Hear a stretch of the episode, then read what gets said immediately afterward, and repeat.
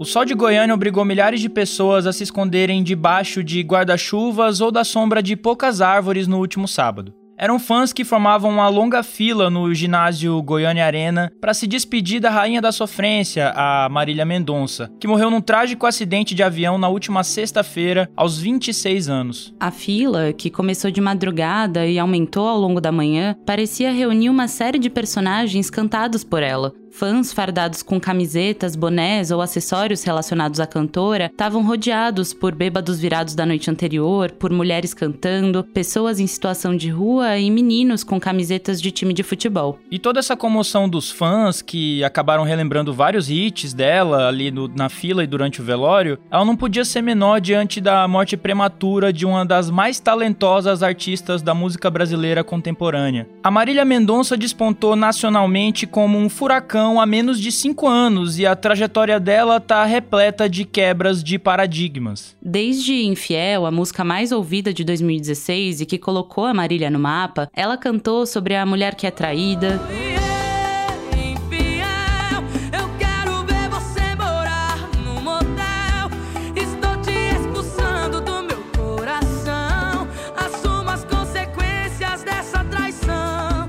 sobre ser amante.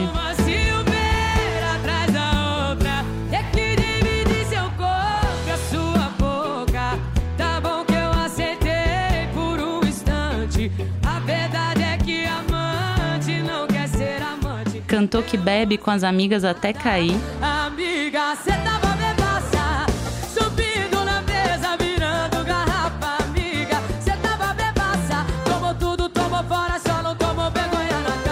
que sofre em relacionamentos amorosos reais, sem homens romantizados. A Marília encabeçou também o feminejo, ao lado de nomes como a Maiara Maraíza, a Nayara Azevedo e Simone Simaria. Um movimento que chegou como uma revolução no sertanejo, que é esse gênero historicamente dominado por homens. Mesmo que ela recusasse o título de feminista em entrevistas, é quase um consenso que a Marília é um ícone do movimento. Meu feminismo ele não é feito de teoria.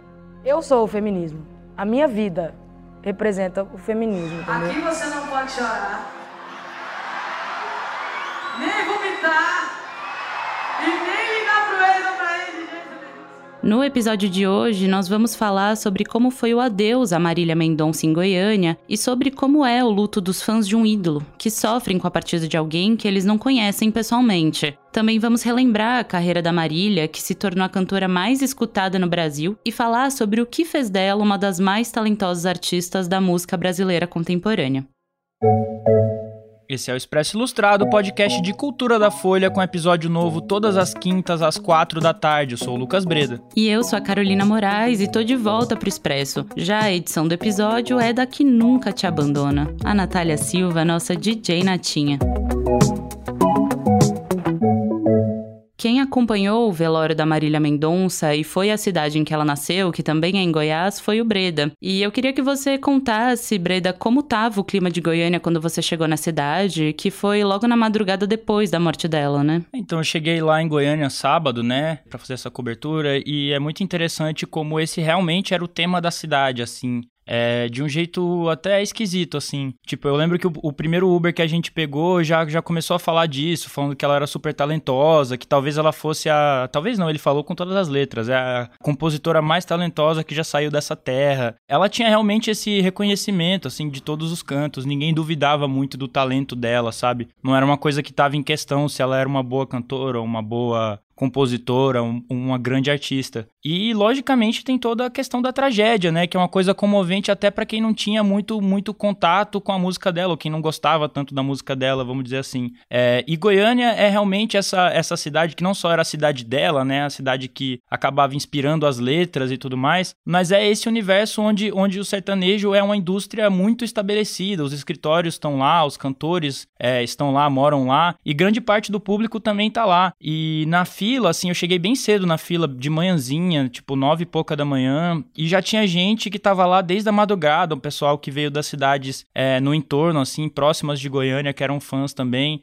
No texto que você escreveu sobre o velório da Marília, você até fala sobre como o perfil de quem estava lá não era aquele traje típico do vaqueiro, né? Que talvez se fosse a morte de um cantor mais antigo e mais ligado com a música caipira, a gente veria gente com botina, com fivela, com chapéuzão, mas tinha até gente, por exemplo, com a bandeira LGBT lá, né? E o público da Marília é, é interessante, porque era muita gente, assim, que, que não, nem parecia desse, desse, desse universo, vamos dizer assim, né? Tinha muita gente com faixa, muita gente com boné dela, ambulantes vendendo as coisas. E teve duas cenas que me marcaram bastante. Primeiro foi um. Assim, tinha várias pessoas com caixinha de som, né? Do tipo JBL, que tava ouvindo as músicas dela, cantando junto. E tava aquele clima, sabe? Eu até escrevi isso no texto que eu fiz, que era. Que era parecia que, que era uma fila de um show. Eu já cobri muito show, show internacional, o pessoal chega cedo e fica na fila animado. E tinha um pouco esse clima, assim, para quem visse de longe. Só que conforme as horas iam passando e você tava por lá um pouco, era uma coisa meio até um pouco macabra, sabe? Triste mesmo, porque tava todas aquelas pessoas lá para se despedir de alguém que não ia ali cantar, né? Não ia fazer uma apresentação, mas que, que enfim, tinha partido. Então era, era mais uma despedida, apesar de todo esse desse clima de, sei lá, parecer um carnaval, assim.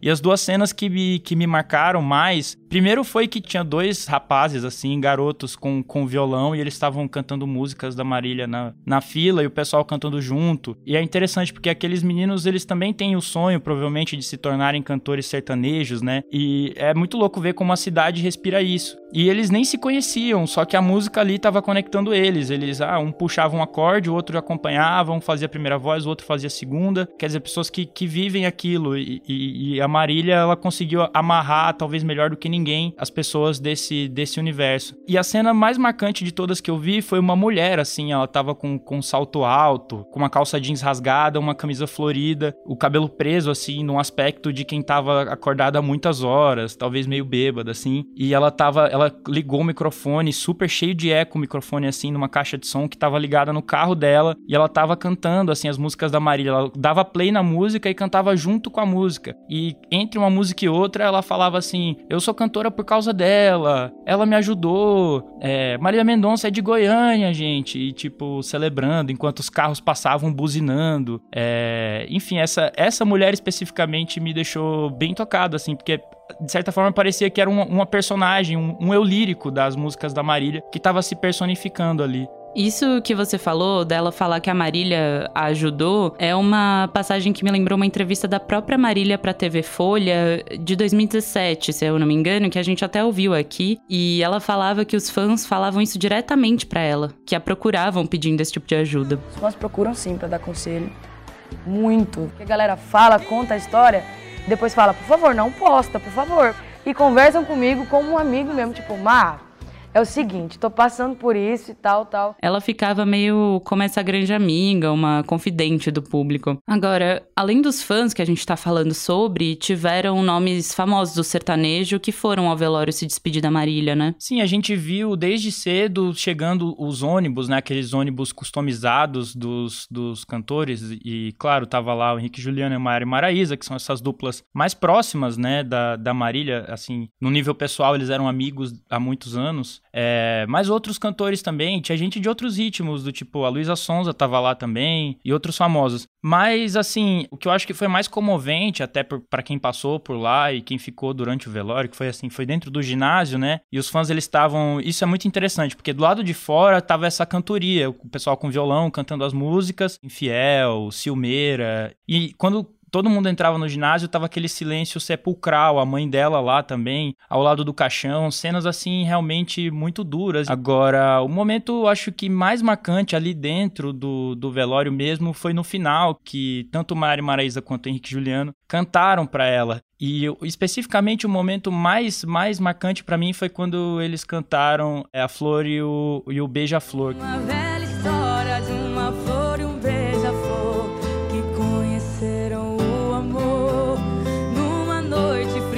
Então, e essa música, é, Flor e Beija-Flor, o, o, o, Henrique e Juliano, eles gravaram com, com a Marília Mendonça no momento que foi decisivo pros dois, assim, porque pros dois eu digo pro, pra dupla e pra Marília, porque eles estavam despontando como artistas e eles eram amigos e, e era justamente como se fosse os sonhos deles acontecendo. E o refrão da música falar que saudade de um beija-flor que me beijou, depois voou, pra longe demais, pra longe de nós. E essa música já estava sendo muito cantada pelos fãs desde cedo do lado de fora. E era repetida, assim, eles cantavam uma vez, daqui duas horas cantava de novo, sabe? E quando eles pegaram e cantaram essa música lá dentro, eles com a voz embargada também, é, de choro, e é, foi, foi, assim, realmente um, um, um, momento, assim, muito, muito, muito triste e muito emocionante, né? Conhece o beija-flor e ele apresentou e diz que o frio é uma fase que ela era a flor mais linda do jardim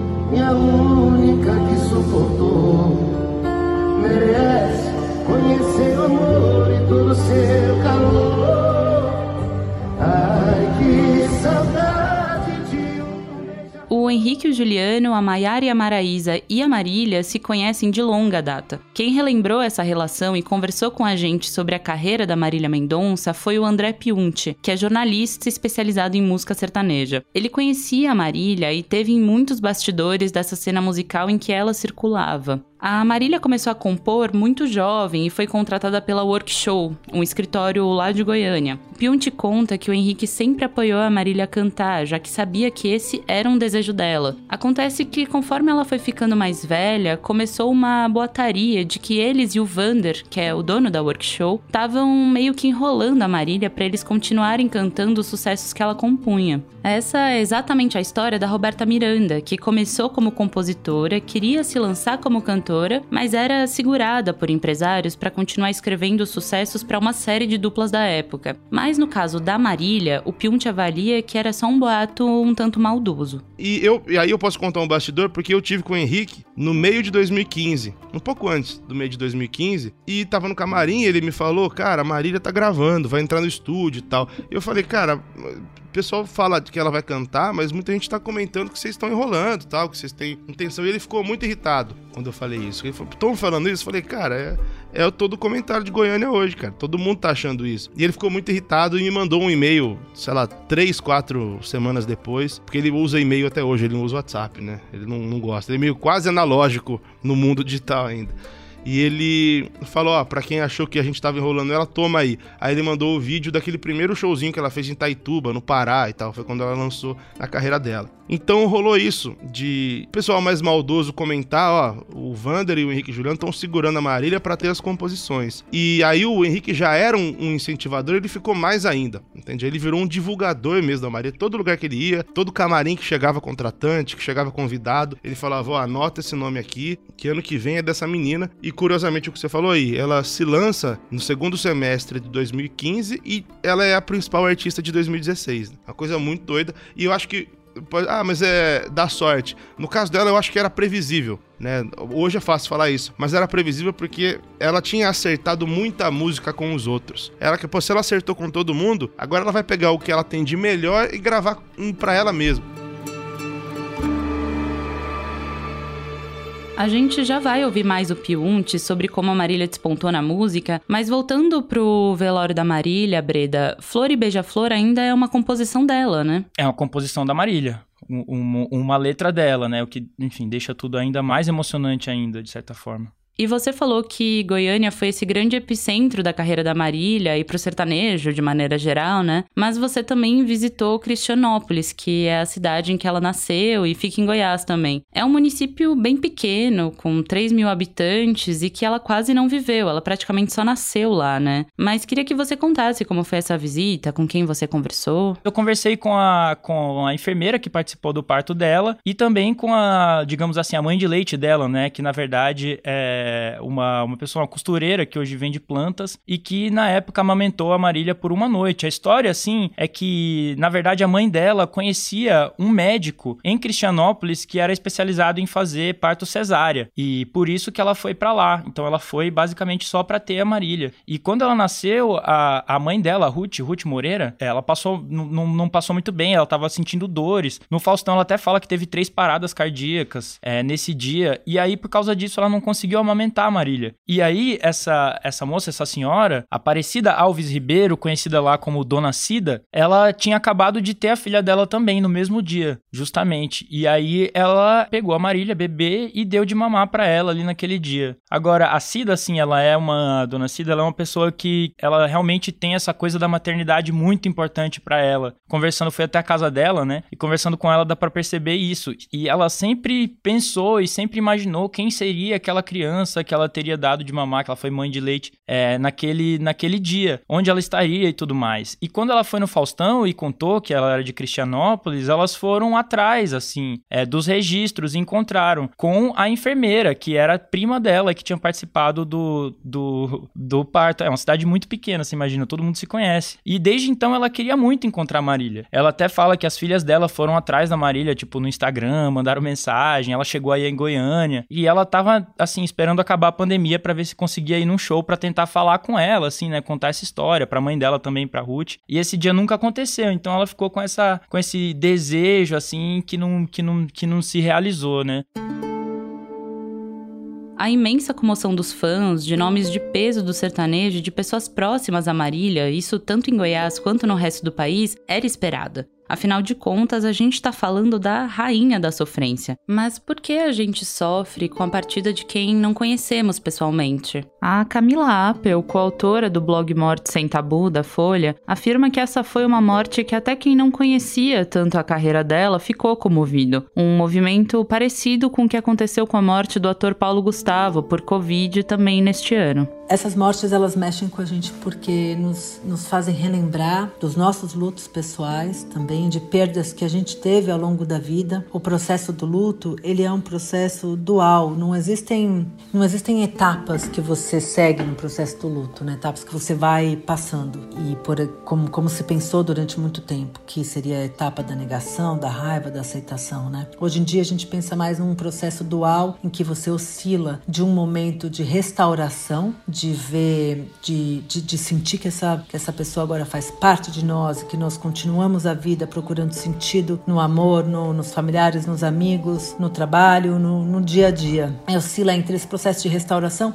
e o de dor e o de angústia, o de os sentimentos que nos deprimem e nos levam para uma reflexão mais profunda, né? A Camila também explica que a Marília era alguém seguida por milhões de pessoas nas redes sociais. Fãs se sentiam próximos a ela como se tivessem uma relação íntima com a cantora. E eu acho que é natural também a gente fazer um exercício de empatia, se colocar no lugar dos familiares, né? Então, a gente se coloca no lugar da, da mãe da Marília e fala: Nossa, imagina a dor de perder uma filha, de perder um filho, que você é tão próximo, né? Tem uma relação de tanta intimidade. Se coloca no lugar do pai, da, da criança, se coloca no lugar dessa criança quando ela crescer. Então, esse exercício que a gente naturalmente faz, se colocando no lugar dos familiares e dos amigos dessa pessoa, ele também é dolorido. A gente acaba experienciando essa dor. E, e, esse é um momento em que a gente já está numa fragilidade emocional muito grande com a pandemia.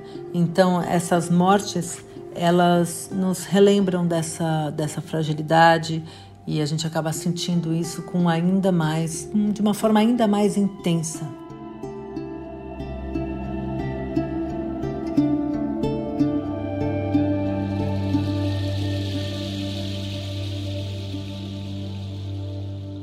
Agora, quem explicou pra gente como a Marília Mendonça se tornou esse grande sucesso na música foi o André Piunti, que a gente já ouviu no episódio sobre a relação dela com a dupla Henrique e Juliano. O Piunti explicou que não é novo ter nomes femininos importantes no sertanejo. É o caso da Inesita, com a defesa do caipira, das irmãs Galvão, que se tornaram as Galvão, da Roberta Miranda, mas todas elas eram uma exceção num gênero historicamente dominado por homens. E antes da Marília aparecer, essa também era a regra na geração mais mais atual de sertanejo. Quando você tem a linguagem daquela geração, é aquela geração vai mudando, você teoricamente fica um pouco para trás, aparece alguém mais novo. Só que ela ainda era muito nova, né? Ela começou a compor com 12, 13, 14, ela tava com 26 ainda. E aí ela não só compunha mais, né? ela gravava muita gente também, só que as escolhas dela eram muito acertadas de repertório, porque ela tinha uma sensibilidade diferente. Poucos artistas têm isso, aparece artista assim de tempos em tempos, e ela era nítido isso. Tanto que ela não errava. Você pega a música de trabalho que ela errou. Ela não errou.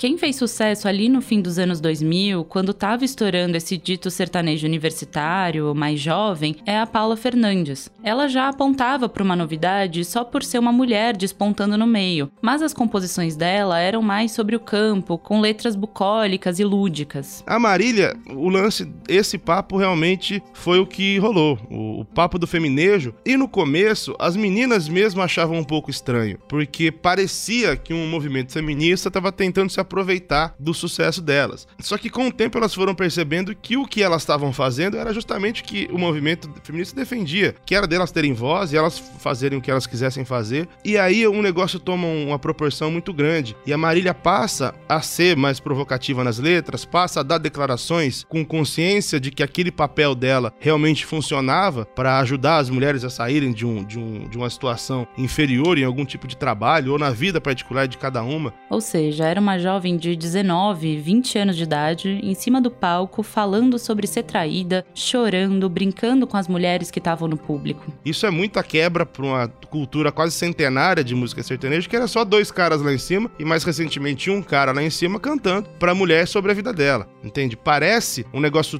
nossa, que coisa antiga, mas quando foi isso? Cara, foi cinco anos atrás só, até 2015 era assim. Então essa quebra que ela faz que é um termo muito usado, que é o tal de lugar de fala, né? Que muita gente gosta de falar, é, é o que ela fez, assim, pô, peraí, deixa eu cantar para as mulheres, eu que sou mulher, e aí ela vem e, e, ela abre uma porta e aí entra todo mundo, né? Ela abriu a porta de uma maneira tão forte que ela conseguiu trazer a Maiara Maraíza, aí a Nayara, que tava também há muito tempo batalhando, também era outra menina que afrontava bastante, sabe? Também entrou pela mesma porta, a Simone e Simaria caíram assim pro lado do sertanejo, também foram com tudo, e aí ninguém conseguiu fechar essa porta mais. Hoje a gente vê todo empresário sertanejo tem uma cantora ou uma dupla debaixo da turma dele ali, e isso não existia 5, 6 anos atrás.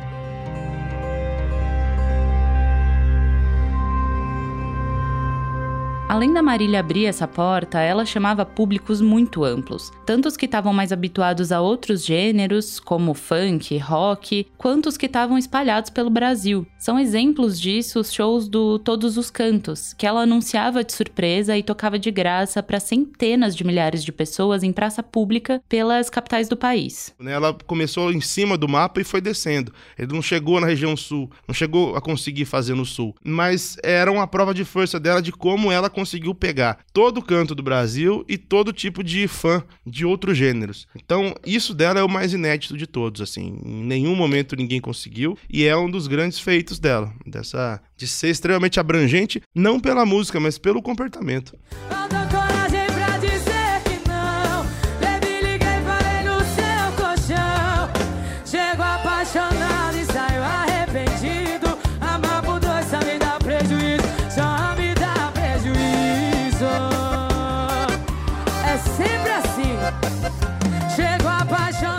Marília também fazia um pouco de tudo em termos de som. Teve a rocha, teve bachata. Cara, eu fui. Eu fiz 15, dia 15 de outubro, eu fiz uma live das patroas, uma live fechada pro YouTube. As Patroas, para quem não sabe, é um projeto tocado pela Marília com a Maiara e Maraísa. E aí eu conversei disso com ela e perguntei é, porque esse projeto das patroas, ele é muito bem variado. Ele tem uma música romântica, depois uma muito agitada, aí uma meio termo. Você tem uma escala legal ali. E aí eu perguntei para ela como é que ela faz isso. E ela acreditou isso ao Eduardo Pepato, que é o produtor dela desde o início da carreira, né? Ele produziu absolutamente tudo o que ela fez. Tudo tinha o Pepato, desde o primeiro disco, aquele primeiro que estourou do Infiel, é gravado o DVD dentro do estúdio dele, que é meio avermelhado ali, que ela até refez uma live lá ano passado para relembrar ela diz que é tudo ele que ele, ela confiava ele, dava as músicas para ele, e ele tem uma estratégia que ele não conta para ninguém, segundo ela, mas ele tem uma ideia na cabeça da, da porcentagem de, de cada tipo de música que um disco tem que ter. Então ele chegava pra Marília e falou: Marília, é,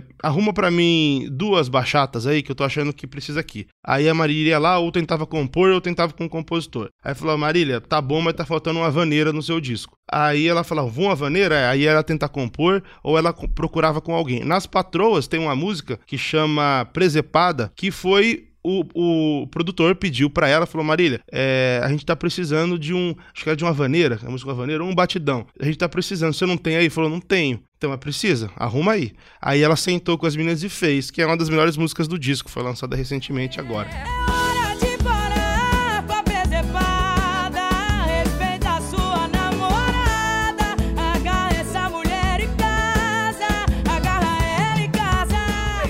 A Marília conseguiu passar por todos os estilos novos de música sertaneja. Ela não tinha essa preocupação em, ah, não, isso daqui eu não gravo, isso daqui eu não gravo de jeito nenhum. Então a gente pega sucessos dela de, de estéticas muito diferentes. Gravou Bachata, gravou a Rocha, gravou. Pisadinha, acho que ela não chegou, chegou a gravar porque não deu tempo. Tô tentando lembrar. Mas ela colocaria em algum momento em uma música dela também, porque ela também sabia fazer isso, abraçar. Gravou com muita gente de outros gêneros também, né? Ela tinha uma ideia de que participar do disco dos outros desde o começo da carreira seria muito importante. Para os outros, que ela ajudava a gente menor, e para ela também, porque ela abria bastante o leque de, de pessoas que pudessem conhecer, eh, conhecer o, o trabalho dela. A Marília também jogou luz para personagens femininos incomuns dentro do universo sertanejo, com um eu lírico em primeira pessoa que aparecia como como amante, como garota de programa, como uma mulher traída. Eu ouvi a primeira vez, a primeira música que eu ouvi dela cantando foi uma pré, foi uma guia que ela tinha feito do Sentimento Louco. Ela estava ensaiando ainda. Que é Sentimento Louco é um dos primeiros sucessos em que ela se declara para um cara, sabe que ele é casado, fala que ele é casado, mas ela não vai desistir. Eu sei que é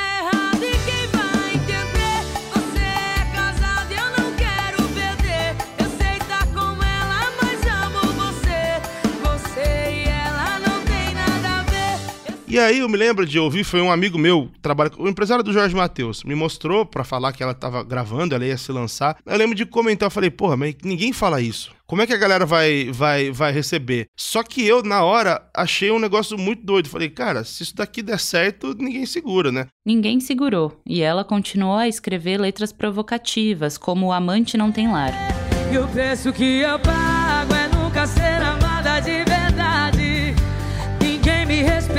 nessa cidade. Amante não vai ser fiel.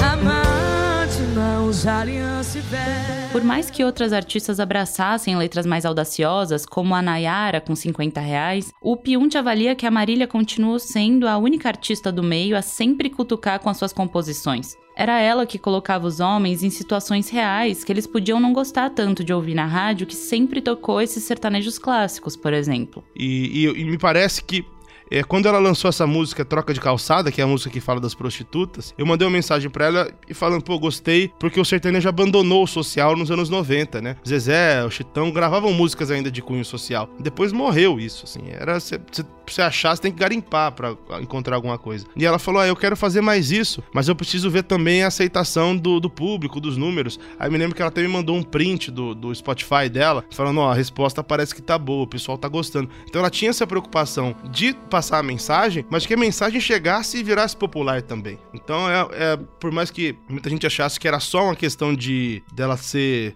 como eu falei, de inspiração, não era não, é uma pessoa que fazia essas coisas de forma pensada. E o que me surpreende que eu falo, que eu falei aqui é que é uma pessoa muito nova, né, para pensar em tanta coisa assim.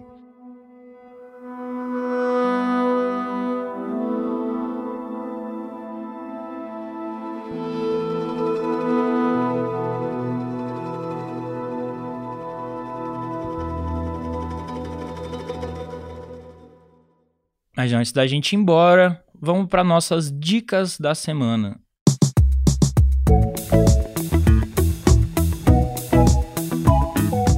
Carol, o que é que você vai indicar pra gente? Bom, a minha dica essa semana vai fugir um pouco do tema do episódio, mas infelizmente também vem na esteira de uma outra morte de um artista jovem, que é o Jaider Esbel. Ele é um artista indígena contemporâneo que está expondo na Bienal de São Paulo, inclusive em homenagem à morte dele, que é bem recente. A Bienal cobriu alguns dos quadros dele com um tecido preto, né? Foi feita essa homenagem. E além de ter obras do Jaider, e de outros artistas indígenas contemporâneos, que ele também era, enfim, um articulador bem importante para essa que é a edição com maior protagonismo indígena de toda a história da Bienal, né? É, ele também foi curador de uma exposição que está acontecendo no MAN de São Paulo, é, na frente do prédio da Bienal, para quem não sabe, então é possível ver as duas coisas num passeio só. E são dezenas de artistas contemporâneos indígenas que ele selecionou para participar participar dessa mostra. É, ela é bem importante também, tem trabalhos do Jaider lá. E, enfim, é, o Jaider tem uma importância muito grande nessa movimentação de, de arte indígena contemporânea dentro dos espaços tidos como oficiais, né, das artes visuais. Enfim, acho que é importante continuar vendo esse trabalho dele, que foi tão importante, que infelizmente ele se foi, mas que continua aí, né, é, pra gente ver, enfim. A minha sugestão são essa, é essa dobradinha aí, as obras do Jaider e de outros artistas indígenas contemporâneos na Bienal e essa mostra que ele quem fez a curadoria no MAN de São Paulo.